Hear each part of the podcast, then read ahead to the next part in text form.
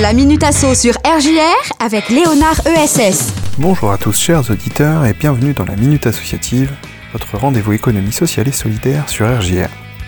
Nous poursuivons notre découverte de la construction des statuts avec la question des membres de l'association. Légalement, dans la loi de 1901, toute personne est libre d'adhérer ou non à une association.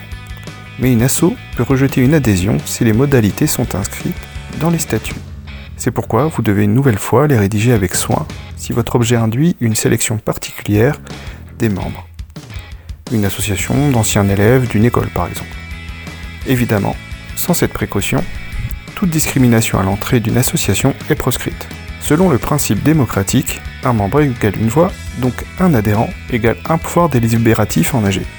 Mais statutairement, vous pouvez définir plusieurs catégories d'adhérents dont certains n'ont aucun pouvoir consultatif ou aucun pouvoir concret.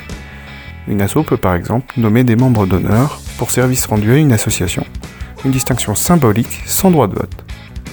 Voilà, on se retrouve la semaine prochaine pour une prochaine minute associative et d'ici là, engagez-vous